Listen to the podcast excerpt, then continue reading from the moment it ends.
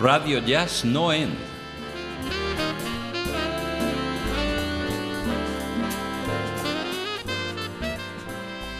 Desde Valencia, el mejor jazz de la red.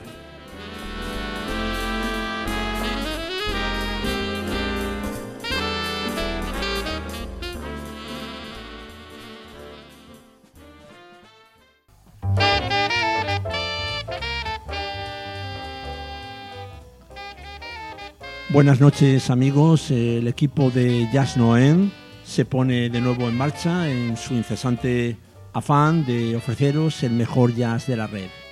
Y hoy nos encontramos desplazados de nuestros estudios del barrio de Ruzafa y nos encontramos concretamente, somos anfitriones hoy de nuestro amigo y de nuestro socio Enrique de Ramón, estamos en sus estudios de la Avenida de Aragón, donde habitualmente se graba el programa de Autopista. Rock Muy bien. Autopista sin fin. Bienvenido, Lorenzo, a nuestros estudios. Muy bien. Muchas gracias, Quique, por ser nuestro anfitrión esta noche.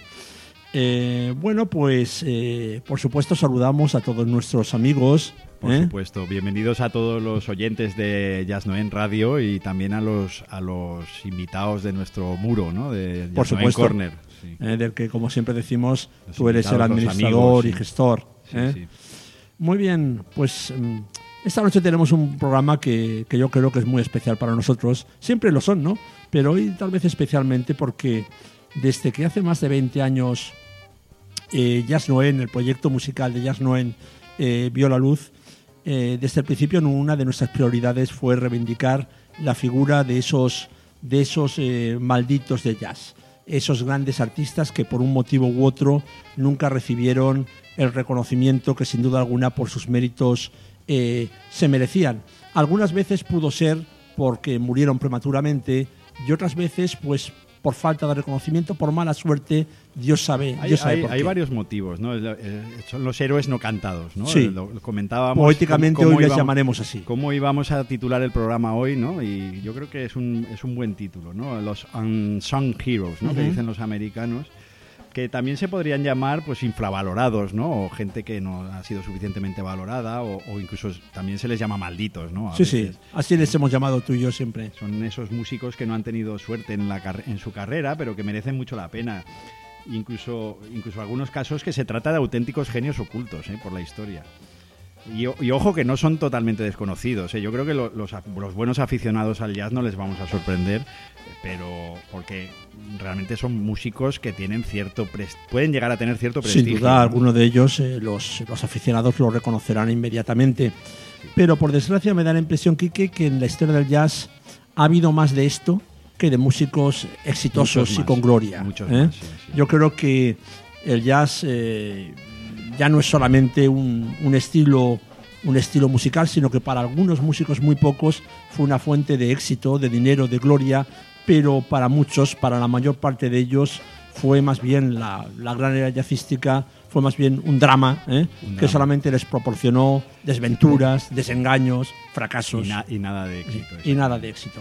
Yo el otro día reflexionaba eh, cuáles serían las razones, ¿no? O sea, a ver, de los músicos que, que hemos seleccionado hoy, pues hay varios que tienen pues, ciertas características, Sí. ¿no? Por ejemplo, a ver, eh, la nacionalidad, ¿no? Bueno, pues un músico que no es, no es americano, pues a veces pues, Mm. pues cuesta más que la gente entienda que es un músico Tenían de muchas dificultades para proyectarse, sí, sí. Eh, Yo el otro día reflexionaba también, por ejemplo, que el músico, mm, el color de la piel, ¿no? Por ejemplo, pues hombre, que un músico negro en el entorno jazzístico pues siempre tiene más posibilidades de, de triunfar, curiosamente, Sí. ¿no? Es como, como, A, a pesar como de el todos racismo los... al revés, ¿no? Claro. ¿Eh? Eh, de todas maneras, de los músicos que traemos hoy hay un, hay una buena, un buen equilibrio entre músicos blancos y músicos negros. Sí. O sea que, y además, eh, como tú decías, eh, eh, nos encontraremos con músicos que realmente sufrieron el, el- el olvido, el fracaso, pero nos encontraremos otros que tuvieron carreras. que tuvieron carreras más o menos Razonables, razonables. ¿eh? razonables, sí. Muy Luego, bien. luego también reflexionaba, pues por ejemplo, podría ser un tema también de apariencia física, ¿no? O sea, un músico, Por supuesto, la imagen. ¿eh? La Sí, imagen, ¿no? sí, sí. O sea, la fealdad o la falta de estética personal, que hay algunos... Eso lo veremos en algún caso, que sí, incluso hay algunas portadas de, de Claro. discos de estos músicos que son absolutamente horripilantes, ¿no? Con No era lo mismo tener la apariencia física de un Miles Davis, eh, sexy, atractivo, que parecerse a Pepper Adams, por ejemplo. o por ejemplo ¿no? un Chet Baker, ¿no? Un Chet tenía- Baker, o por lo menos sí. al principio de su carrera Chet Baker era un auténtico Adonis, ¿no? Por supuesto. ¿eh? O también, un poco también lo- la irregularidad de su carrera, ¿no? Que hayan tenido altos y bajos, que Claro. no- que no, se hayan... Sean- o que hayan tenido algún tipo de, de adicción cual- que les de- haya hundido. De lo cual a lo mejor Chet Baker sería un contraejemplo, ¿no? Sí. Porque Chet Baker era un, Claro. era, era un músico bastante Sí, sí, errático. sí, sí. hay que De todos sus problemas hizo virtud y se convirtió en un mito en vida. Luego también estaba pensando yo, ¿eh? o sea, esto lo, lo hemos reflexionado mucho, eh, también la época en la que desarrollaron su carrera. ¿no? Yo creo que los, los músicos a partir de los años 70 ha habido grandes músicos que se han perdido en la historia porque Claro. ya no era una época en la Sí, sí. cual hubiera una épica Claro. del jazz. En la- sobre todo en una época en la que el jazz acústico estaba, estaba olvidado y ya muy pocos de aquella época tuvieron oportunidad de brillar. Pues hoy vamos a dedicar nuestro programa a estos malditos que de una forma poética, como decía Quique, hoy llamamos los héroes no cantados de la historia del jazz. Para nosotros son como, como viejos amigos con los que nos reunimos esta noche otra vez para que nos cuenten en realidad las mismas historias de siempre. Las historias de perdedores. Exactamente. De todas maneras, yo creo que cada uno de ellos, posiblemente la mayoría de ellos se merecerían un solo programa. Por supuesto, y algunos de ellos lo recibirán. Y ¿eh? alguno de ellos lo Nos, recibirán. nos comprometemos. Bueno, hoy hemos convocado a alguno de estos personajes. Mm, Kike y yo hemos seleccionado alguno de esos nombres. Y bueno, pues voy a ceder eh, la vez a, a mi amigo para que nos hable del primero de ellos. Bueno, pues el primero de ellos es el enorme saxofonista barítono Pepper Adams. Ujú. Pepper Adams es, bueno, yo creo que es una de nuestras debilidades. Yo creo que todos los músicos de hoy son debilidades nuestras, esto lo diremos varias veces. Pero, eh, bueno, Pepper Adams era, en cierto modo, la antítesis de contemporáneos suyos como Gary Mulligan o Sergei Chalov. Sí. O sea, era, era un músico absolutamente volcánico. Sí. Eh, Jerry Mulligan era más, más comedido, era un músico más cool. Eh, bueno, yo creo que Pepper Adams tenía un timbre penetrante, poderoso. Bueno, eh, le, le llamaban, de hecho, le llamaban The Knife, Sí. el cuchillo, por, por, por su sonido cortante y- Lo que pasa es que eligió un instrumento que tampoco tenía demasiadas posibilidades de ser un instrumento solista, y un Eh. instrumento in- inusual, ¿no? Sí, sí, el pero, barítono, bueno, ¿no? pero precisamente el, el- el hacer ese tipo de música que hacía él con el saxo barítono, pues eso la verdad Sí. es que era bastante espectacular, ¿no? Sí. Porque el sonido rotundo, así Era impresionante el sonido de, de eh, Pepper Adams. to- Tocaba de una manera vibrante, ¿no? Expresionista, con una técnica esca- escalofriante y a velocidades de vértigo. O sea, la verdad es que era un, un músico absolutamente espectacular en su exposición, ¿no? ¿Sabes la primera vez que a mí me impresionó? La primera vez que lo escuché y me impresionó fue el solo de Pepper Adams en el Alone Together del Chet álbum. Chet. El álbum Chet, sí, sí. Es un- Impresionante, un- ¿eh? un- Un una balada, porque además, increíble. aparte de ser tan expresionista en los tempos rápidos, luego, la- luego era un baladista absolutamente soberbio, sí, ¿no? sí, sí. Con un sonido granítico, ¿no? Como decía Mm, nuestro querido sí, Cifu. Cifu. ¿eh? Yo creo que en, en lo que eran las baladas sí que era deudor de, de aquel saxofonismo clásico. Era más de la corriente de Coleman Hawkins. Sí, sí, sí, tenía Y esa Thor- sonoridad, Thor Bayas, sí, toda, sí. toda esa Tan lírico y tan, tan tan lleno. lírico, ¿no? Bueno, pues entonces la, la carrera de Pepper Adams ha sido, bueno, él, él ha tocado con todo el mundo. De hecho, alguien decía que era más fácil nombrar o, o enumerar los músicos con los que no había tocado claro, que con los que había tocado, ¿no? Eh, bueno, yo creo que el terreno natural de él era, era el bop. Yo creo que era un Mm. músico de bop, Sí, sí. ¿no? E incluso, eh, en cierta manera, heredero de Parker. O sea, en- Sí. Pero lo que pasa es que con el barítono, ¿no? Con lo cual era un poco más complicado, ¿no? Eh, decía que también que, que luego cuando tocaba baladas era un baladista tremendo. Yo creo que cuando, cuando tocaba baladas remitía más a Harry Carney, ¿no? Que Mm. era el, el- el barítono de la orquesta de Ellington. Yo creo que era su, su gran modelo. Bueno, pues lo que hemos traído, podríamos haber traído mucho, mucha música de Pepper Adams. Yo creo que de hecho algún día le dedicaremos un programa entero. Sí, pero- recordarás el álbum Efímera, ¿verdad? El que Efímera tanto nos, ha gustado. Un de- álbum oscuro, pero muy oscuro. oscuro y de una carrera. portada espantosa. Yo creo que las portadas de Pepper Adams eran todas bastante Sí. feas. Es Yo- que él no era una persona físicamente agraciada, hay que reconocerlo, el pobre. pero no- los discos eran soberbios. sí, sí, sí, sí. Eh, ¿Qué nos has traído entonces? Recuerdo, no, pero recuerdo también cuando tocó con Mingus también. Hombre, eh, claro. Con Sí, sí. Jones, con la- en el quinteto con Don. Albert. Y También. él tiene un magnífico álbum dedicado a la música de, De Mingus, Mingus, tal vez uno de sus mejores álbumes. Tal vez uno de los mejores, efectivamente. Pero bueno, aquí le traemos un- en un disco ya un poco de madurez, en el año 80, en un cuarteto, con, yo creo que es uno de sus mejores discos en solitario, se llama The Master, ¿no? que es un, Mm. con un, es un cuarteto con Tommy Flanagan al piano, George Mraz al contrabajo y Leroy Williams a la batería y bueno, hemos traído una balada, una Mm. balada, una balada preciosa que es una composición de suya que se llama Lovers of Their Time, amantes de su tiempo. Bueno, es un baladón donde Pere Adams improvisa apasionadamente con ese sonido profundo y cortante, esas líneas largas al estilo Harry Carney, yo creo que es una maravilla. Muy bien. Pues vamos a, en este álbum ignoto que Quique Mm. ha, ha descubierto, vamos a escuchar esa joya que se llama Lovers of Their Time, interpretados por ese gigante que fue Pepper Adams.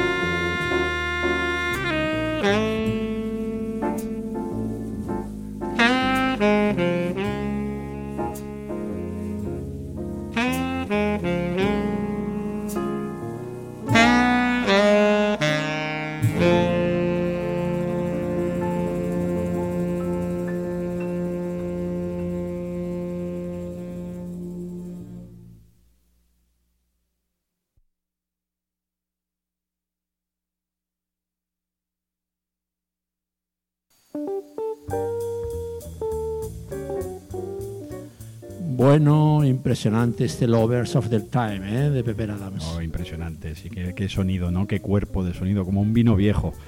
Eh, y luego, y luego es cuando dobla el tempo, cuando mete tantas notas ¿no? en, la- en las improvisaciones es espectacular también.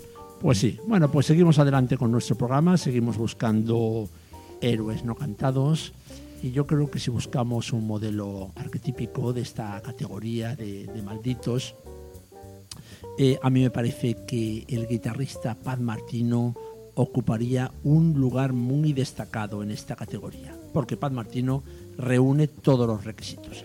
Es un guitarrista que nos encanta, es un guitarrista moderno, inspirado con un sonido muy cool. ¿eh? Sí, sí, es, es- es un guitarrista moderno y, y, bueno, yo creo que también es- está muy reconocido. ¿eh? Sí, sí, ah, y más de- hoy en día, sí. que dentro de dentro de estos héroes no cantados probablemente será el músico con más prestigio ¿no? Sí. que, que podamos escuchar hoy no pero Eso es así. pero y además tiene otra característica y es que es- yo creo que es, de- es el único que está vivo todavía Sí, sí. Cosa muy rara en nuestro programa. ¿eh? Es el que estamos dedicados hay que a celebrar. muertos. Bueno, pues. Pero mm, Pat Martino tiene algo especial y es que detrás de él hay una historia apasionante, una historia más propia de un guion de Hollywood, porque después de haber grabado un buen montón de álbumes desde los años 60, eh, Pat Martino sufrió un aneurisma cerebral del que tuvo que ser operado y después sufrió una amnesia que le hizo olvidar toda su carrera musical anterior y también cómo tocar la guitarra. Lo cual es, es espectacular, Espectacular. ¿no? Que, que alguien alguien mm, pierda la memoria de cómo tocar la guitarra y, el, y, y vuelva a recuperar toda, todo ese estilo, Sí. porque el tío volvió a tocar exactamente igual que tocaba sí, antes. Sí, sí, sí. Y además él eh, cuenta que aprendió a tocar otra vez escuchando sus discos. Escuchando sus discos. y dice sí. que fue una experiencia espiritual, como encontrarse con un viejo amigo. Imagínate qué experiencia tan terrible eh, o, o tan emocionante tal vez. El caso es que siete años le costó regresar. ¿eh? Siete años. Con el disco de Return. Exactamente. precisamente. sí, señor. Sí, sí. Bueno, pues eh, yo creo que esta noche, para celebrar que, que Pat Martino, como tú decías, sigue, sigue vivo, sigue grabando y sigue recorriendo el mundo entero y los clubes del mundo entero con su Y- música. Estado aquí en Valencia en alguna Sí, ocasión, recordarás que, que lo escuchamos en el, Sí, en el. Jimmy Glass, ¿verdad? Sí, sí, sí. Sí, señor. Por supuesto, fue, sí. fue una- Fue extraordinario, sí. fabulosa. Muy bien, pues vamos a escuchar hoy una de una grabación bastante reciente. ¿eh? Vamos a escuchar a, A Pat a Pat Martino en un álbum grabado en el año 2009, aunque no publicado hasta el año 2011. Se llama Undeniable. ¿m? Undeniable. Eh, que significa innegable. ¿eh? Innegable, sí. Innegable. Bueno, pues es innegable la grandeza de este, de este artista. Está grabado este álbum en un contexto yo creo que muy querido para Pat Martino y que es un clásico en la historia del jazz y que es el típico trío de batería, guitarra y órgano Hammond Bettles. Tres, oh, es que Sí, estos sí. son unos. Es un clásico, es un, es un line-up clásico. Sí, sí, sí, señor. Y además, eh, Pat Martino ha grabado con muchos organistas de toda la historia del, del jazz moderno. Aquí, concretamente, el organista va a ser uno de los grandes del órgano contemporáneo, que es Tony Monaco. ¿eh? Tony Monaco y el batería será Jeff Watts. Y además tenemos un invitado de lujo en esta grabación. ¿eh? Sí, sí, que que es- es el saxo tenor Eric Alexander. Exactamente. Uno de los grandes saxos tenores de la actualidad. Sí, señor, que también, Que ha estado ha en estado nuestro aquí. Jimmy Glass Eh, ¿eh? y también lo hemos visto Sí, sí. eh, allí en, en- en- en este club, uno de los pocos que quedan en nuestra ciudad, o el tal vez el único. Bueno, pues vamos a escuchar un tema que es un clásico de, de Martino, un tema vibrante, cargado de intenso swing, con un groove extraordinario, un tema que nos encanta. Y es un tema que grabó en uno de sus primeros álbumes, creo que se llamaba Strings. Strings. ¿Eh? sí. Eh, es un tema que grabó antes de su aneurisma, desde luego, pero que parecía decir ya mucho su título sobre lo que le esperaba. ¿eh? Sí, sí. Es un tema que se llama Lean Years, años duros, años, de vacas duros, flacas. efectivamente. Bueno, pues vamos a escuchar este, este tema interpretado magistralmente por, por Pat Martino, un tema que es todo un espectáculo. Ahora seguimos.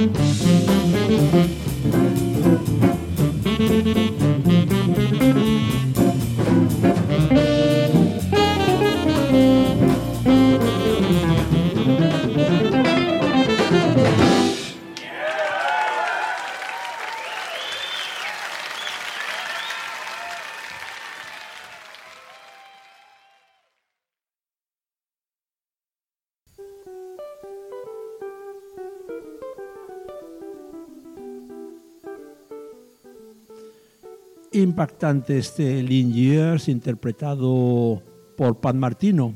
Y bueno, pues yo creo, Quique, que casi no abandonamos Casi- este registro. casi seguimos con guitarristas. Y seguimos si con parece, guitarristas, ¿no? pues tú dirás. Porque Doc Raney, Doc Raney yo creo que en el fondo también es un deudor de este sonido. Sin ¿no? duda alguna, Moderno, sí, de- sí, de los está guitarristas modernos. ¿no?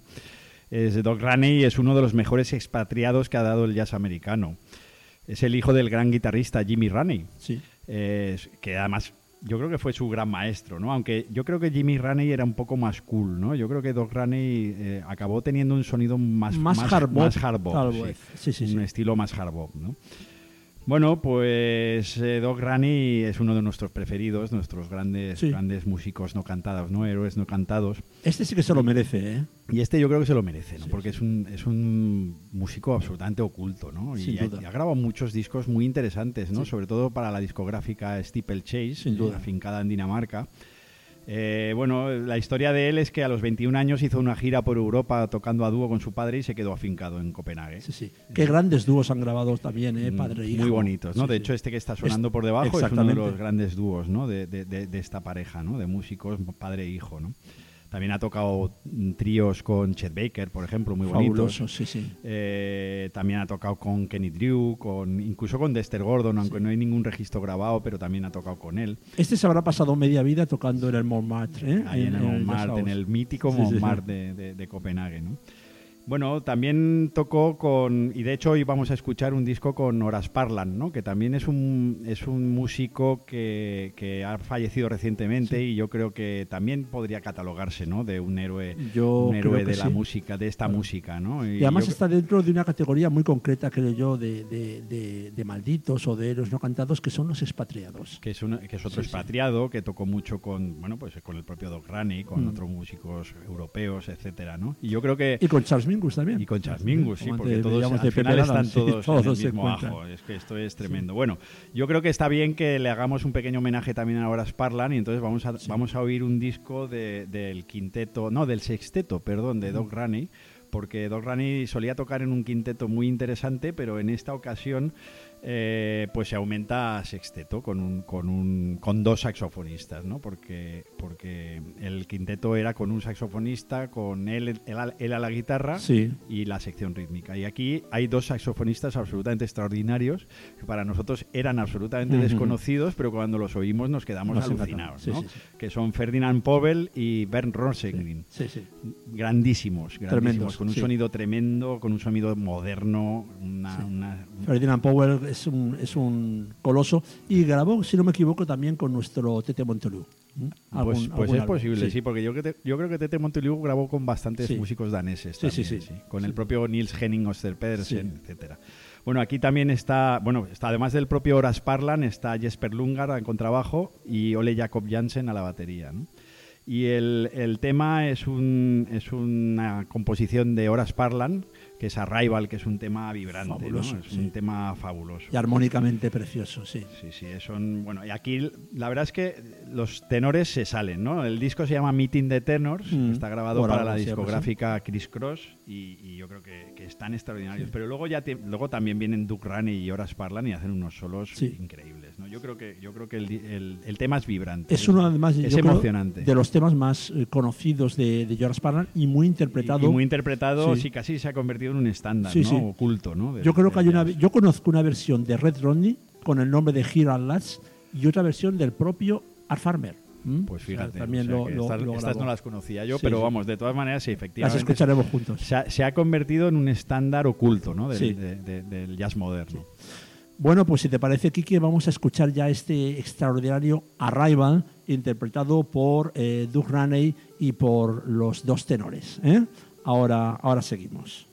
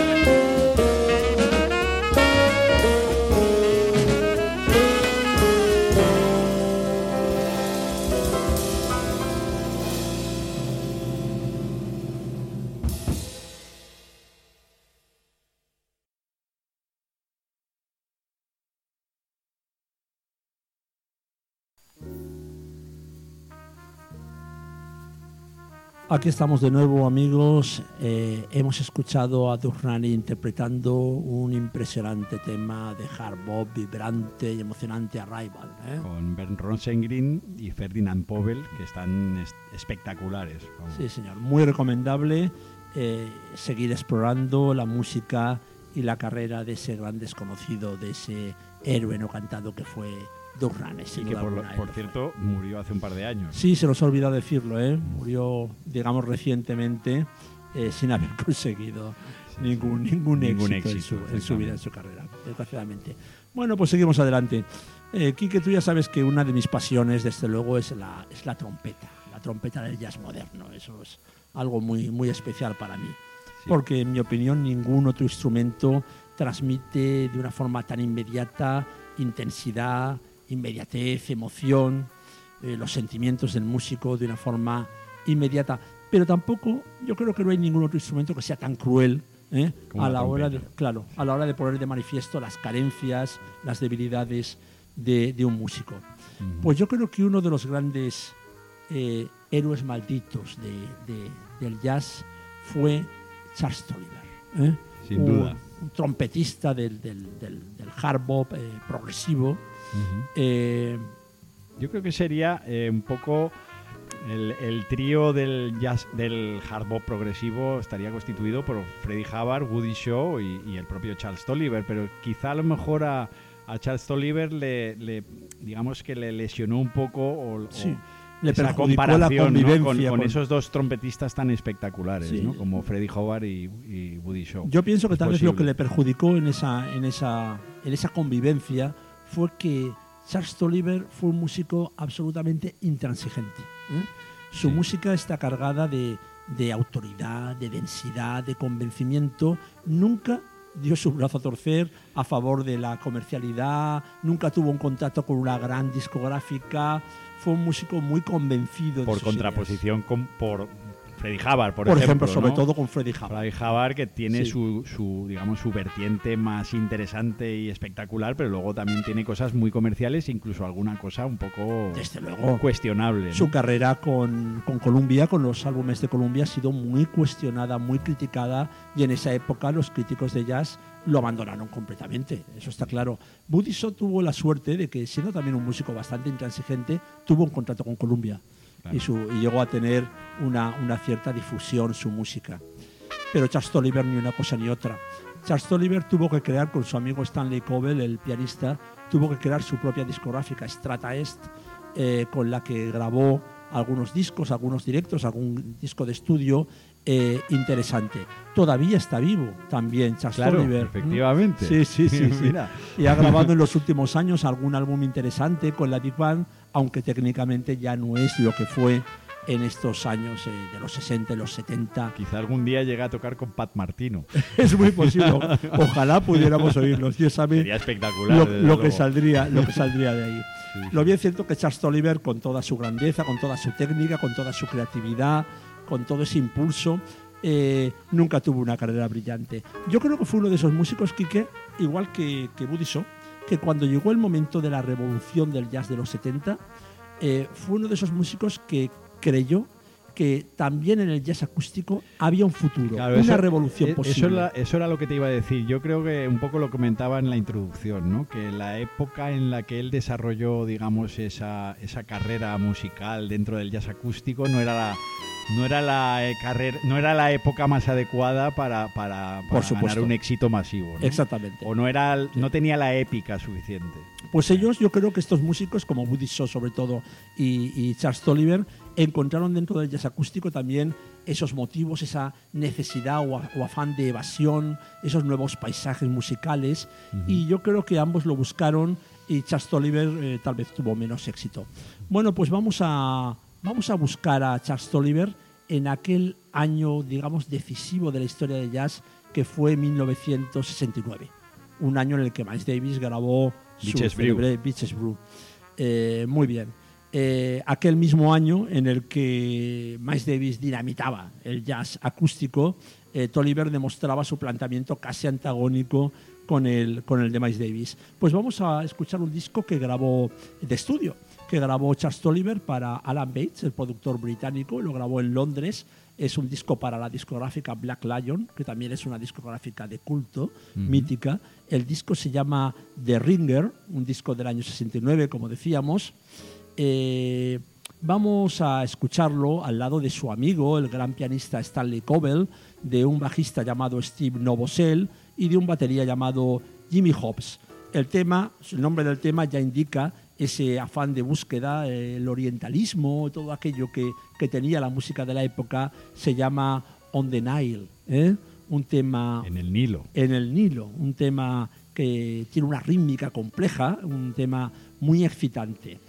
Bueno, pues vamos a escuchar eh, a este grupo de vanguardia de Charles Tolliver, eh, un Charles Tolliver solo ante el peligro, sin saxofón, simplemente con la, con la rítmica, eh, con un solo tremendo que desborda eh, creatividad, eh, técnica, inspiración. ¿Mm? Interpretando On the Nile.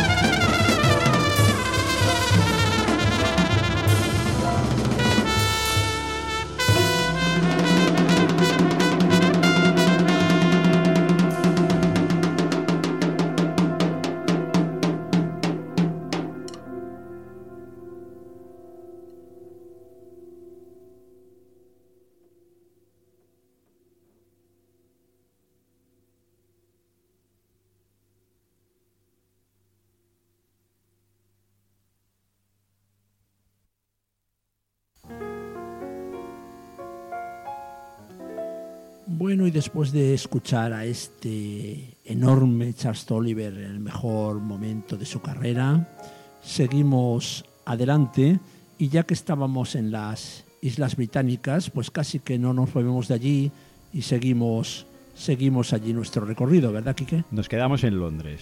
¿eh? Vamos con un pianista que para mí es extraordinario. Eh, este sí que es un verdadero héroe no cantado. Mm. Eh, Gordon Beck, Gordon. pianista inglés. Es un pianista de la escuela de la escuela de los pianistas modernos, tipo, bueno, Keith Jarrett, eh, Chick Corea, Herbie Hancock, toda esta línea de pianistas que vienen, por supuesto, del gran maestro ¿no? de- de- de- del pianismo moderno que es Bill Evans. ¿no? Sí.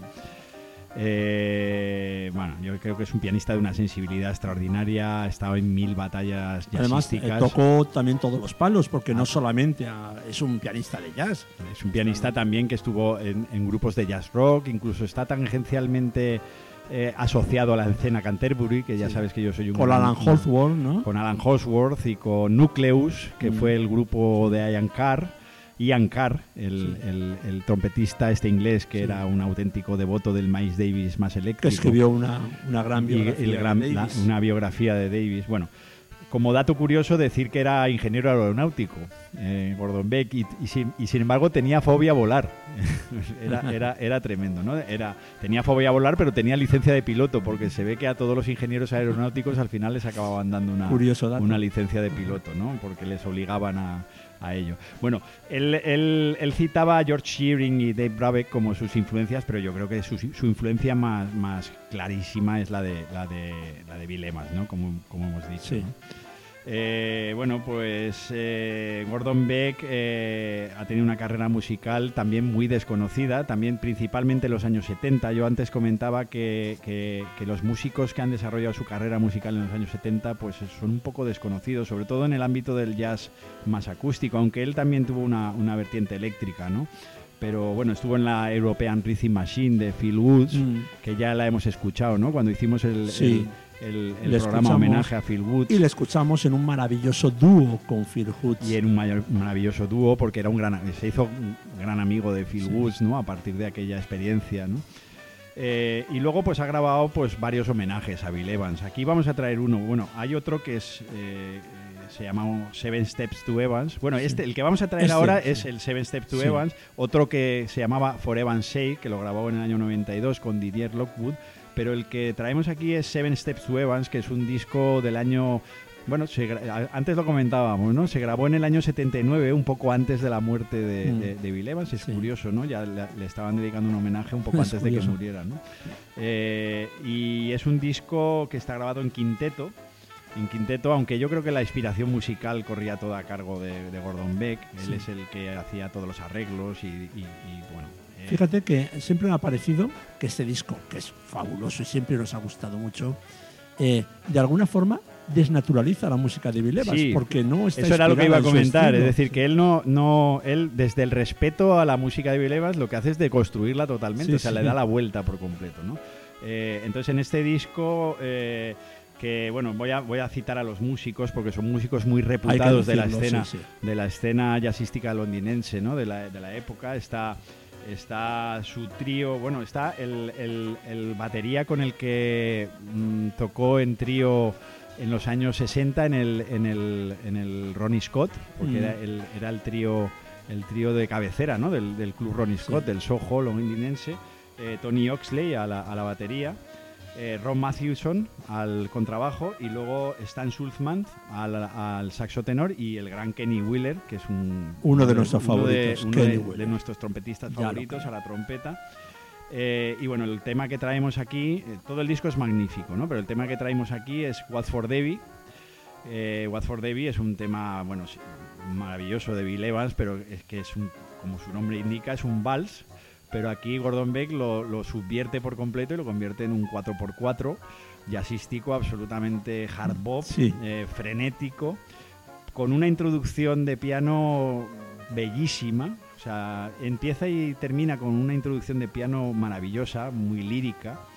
Y luego el centro del, del tema es un 4x4 absolutamente Sí, sí. jazzístico, absolutamente con un walking bass, en fin. Hardball puro y duro. Hardball puro y duro, ¿no? Con lo cual a mí me ha parecido muy interesante esa subversión de la música de Bill Evans desde el respeto más absoluto, ¿no? Muy bien. Y bueno, ese es el tema que, que creo que es muy interesante que escuchemos porque, bueno, pues es, es, es, es una, obra, una obra maestra a cargo de un héroe, héroe no cantado, ¿no? De- de- del jazz. Muy bien, pues vamos a escuchar este tremendo World for Debbie, eh, interpretado por estos eh, cinco músicos británicos, capitaneados por el gran Gordon Beck.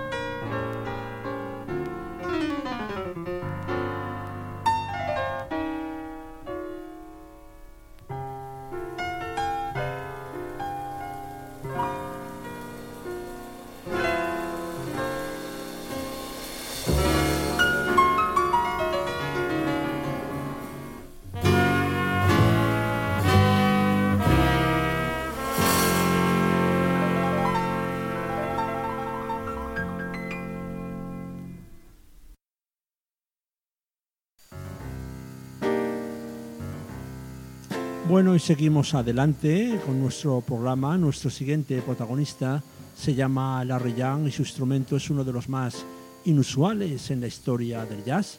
Se trata del órgano Hammond B3, un instrumento bastante controvertido por su sonoridad eh, tan peculiar, tan característica, un sonido, eh, digamos, de alguna forma sintético. Sí, bueno, yo creo que fue una auténtica revolución en el jazz, ¿no? En los años 50, cuando se introdujo este instrumento, eh, bueno, pues era una era un anatema, ¿no? Prácticamente el Pues jazz sí. era acústico por Claro. excelencia, ¿no? Y este de alguna forma era un sonido electrónico como un sintetizador. Sin embargo, no, no ha carecido la historia del jazz de grandes representantes eh, de ese instrumento como la gran organista Sir Scott o Jimmy Smith Sí. o acuérdate de, de Lou Bennett. Exactamente, Lou Bennett muy asociado a nuestro país, Sí. incluso a nuestra ciudad, ¿no? Porque eh, eh, tocó muchas veces en el en Perdido, ¿no? en perdido. Nuestro- con Carlos González en alguna club. ocasión, si Sí, no sí. recuerdo. Yo no recuerdo que además en, en- en esas actuaciones que no había contrabajista, eh, me llamaba mucho la atención, ¿no? Como, como Lou Bennett utilizaba los pedales, ¿no? Para, Para tocar el bajo, para tocar ¿verdad? el bajo, Sí. Eso es algo impresionante en el órgano Hammond. sí. Algunas veces se utiliza en la mano izquierda y otras veces el, el pedalier. Bueno, pues yo creo que uno de los grandes representantes del, del- del órgano del jazz moderno fue Jimmy Smith. Pero si Jimmy Smith representa de alguna forma el jazz funky y el blues y el gospel, en los años 50 Larry Young es el verdadero representante del jazz más moderno y progresivo. Eh, alguien dijo que si Jimmy Smith había sacado el órgano de la iglesia, Larry Young lo había sacado de este mundo. Por ello yo creo que Larry Young, y que creo que estarás de acuerdo conmigo, es eh, tal vez el, el John Coltrane. de- Sí, sería el John órgano. Coltrane, sí sí, Sí, sí, sí, sí. exactamente. Yo creo que eh, yo, el, compararle con John Coltrane es, es decir que era un, un organista de jazz moderno, ¿no? Muy progresivo. moderno, muy progresivo. De hecho, llegó a tocar en el Beaches Brew de, de, de- de Miles Davis. Y luego en los Lifetime de, Tony Williams. Sí, señor. Eh, recuerda aquel grupo tan, tan eléctrico, ¿no? Con John McLaughlin. Su primera en versión, los años 70, sí, su sí, sí. primera versión, sí. Muy bien, pues eh, tal vez su obra maestra, tal vez no, con toda seguridad su obra maestra es el álbum Unity grabado para Blue Note en el año 1965. ¿Eh? Sí, sí. Sí, Yo creo que Unity, bueno, ahora estamos hablando de héroes no cantados. Yo creo que Larry Young efectivamente entraría dentro de esa categoría, pero yo, yo creo que el, el disco Unity es uno de los grandes discos de Sí. la discográfica Blue Note. ¿no? Exactamente, además muy reconocido como tal. Para mí es un homenaje a John Coltrane. Hay que tener en cuenta que el batería de la sesión es nada menos que Elvin Jones, que era el Por batería supuesto. del grupo de, de John Coltrane y que allí tocó también en esta, en esta sesión el trompetista Buddy Shaw, en aquella época con 20 años, un jovencísimo Buddy Shaw que era un, ferviente devoto de John Coltrane. devoto, un devoto casi era una religión, una religión para él. Fíjate que, que Shaw, que es un músico más en esta sesión, fíjate lo que era Buddy Shaw en aquella época ya, que de los seis temas que componen el álbum, tres de ellos son de, Son de. Shaw. El impacto que debió causar en el, en el líder del, del grupo, Y- en Larry Young. Y yo creo que de hecho este, este disco, que es un disco desde luego grabado con Larry Young como, como líder, pero yo creo que hizo mucho por la carrera de Woody Shaw como, como, Sin duda, como sí, sí, trompetista. Ujú. ¿eh?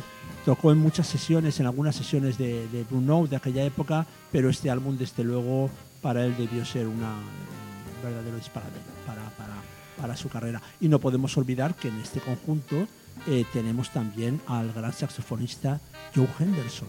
¿eh? Joe Uy. Henderson, un gran saxofonista del jazz moderno, que también era en cierta manera coltraniano. Sin duda sin lugar alguna. a claro. dudas. Sí, sí. Por eso es una sesión puramente coltraniana, es eh, fabulosa y muy progresiva. Bueno, pues vamos, vamos, vamos allá. ¿eh? Eh, yo creo que de todos los temas eh, que componen el álbum vamos a escuchar uno de Buddy Shaw, porque era fabuloso el, el- el impulso moder- moderno que tenía, que tenía este músico. Y yo creo que el título de este tema que vamos a escuchar ya lo dice todo. Es eh, Beyond All Limits, más allá, Más de, allá de todos todo los límite. límites. ¿eh? Me Y encanta el título. Es maravilloso y yo Mm. creo que la música que hay detrás de, de- de él, de este título, responde perfectamente Totalmente. A, a su nombre. Ese era el espíritu de la música de aquella época, de estos héroes no cantados que hoy estamos recordando. escuchamos a Larry Young interpretando el tema de Shaw Beyond All Limits.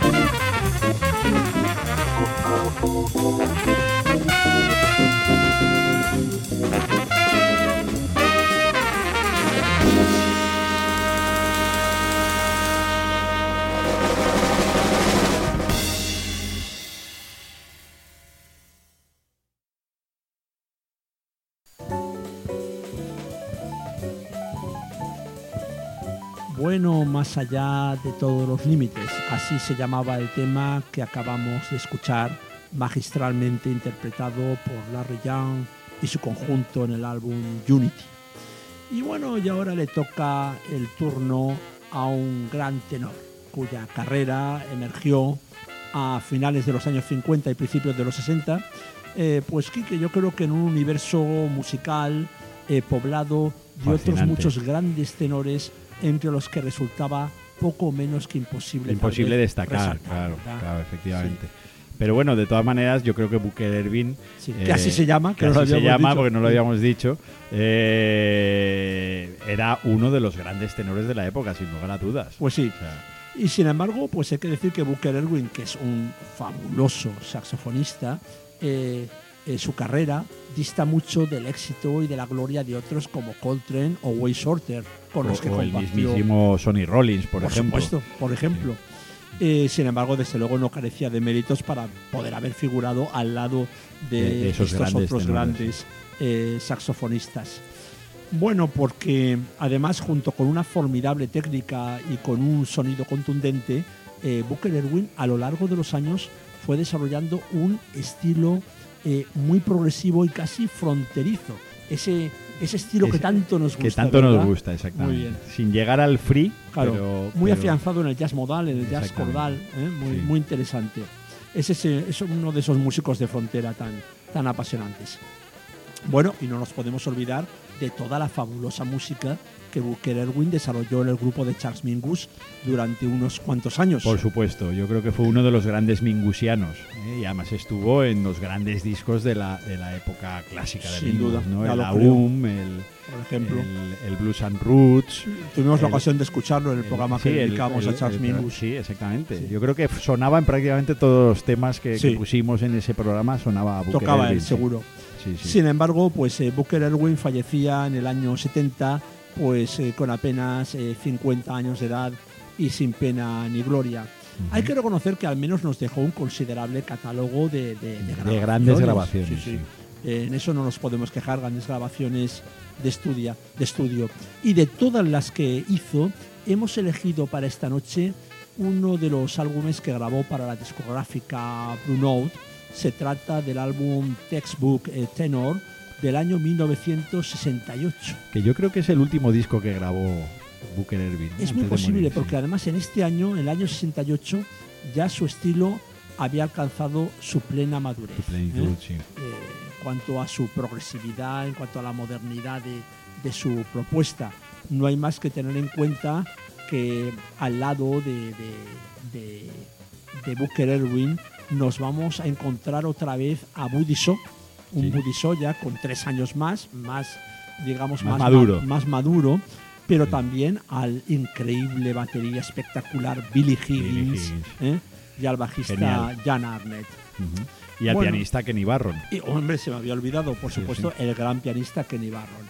Y vamos a escuchar de todos los temas que componen el álbum, el tema 204, con un increíble solo de Erwin, del que se ha dicho que, de que alguien dijo que en este solo se salía del mapa.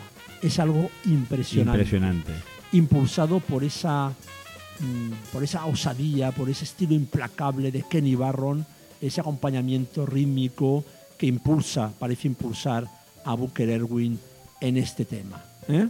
Muy bien. Muy bien, pues si te parece, Quique, vamos a escuchar a Booker Erwin interpretando este tema que se llama 204.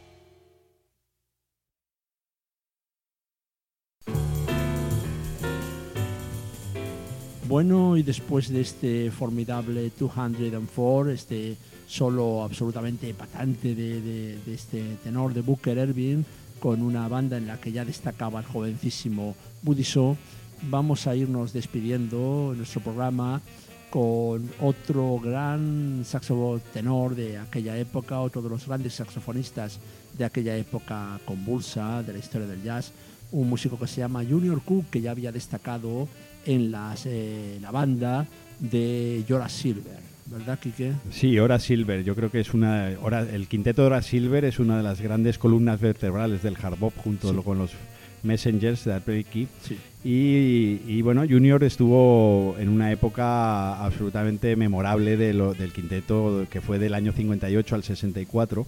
De hecho, estu- incluso estuvo en el gran disco de Hora Silver, que es el Songs for My Father, que es unánimemente considerado como el mejor disco Una de obra Hora Silver. sí. Eh, yo creo que Junior Cook es un, es un gran saxofonista, es uno de tantos grandes saxofonistas de la época, pero aquí le traemos, le vamos a traer en, en lo que consideramos que es su obra maestra, Mm.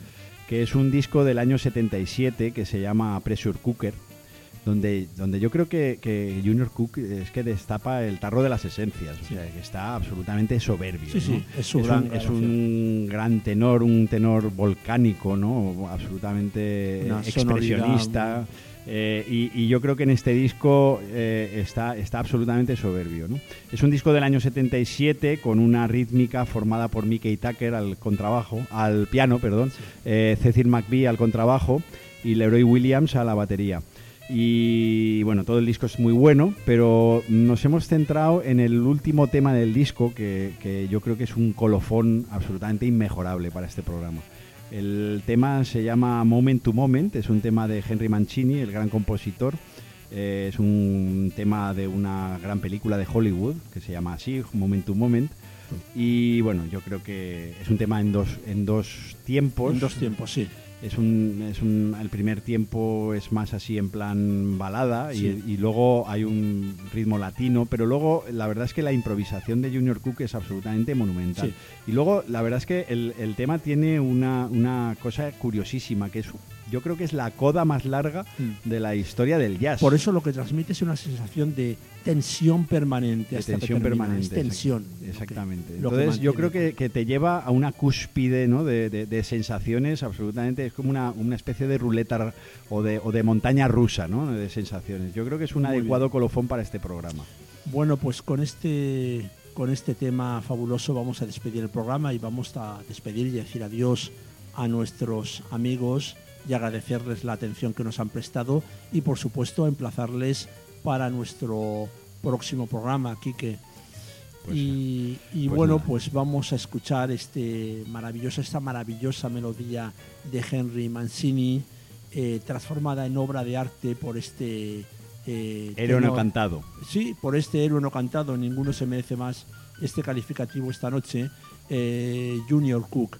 Vamos a escuchar, amigos, Moment to Moment.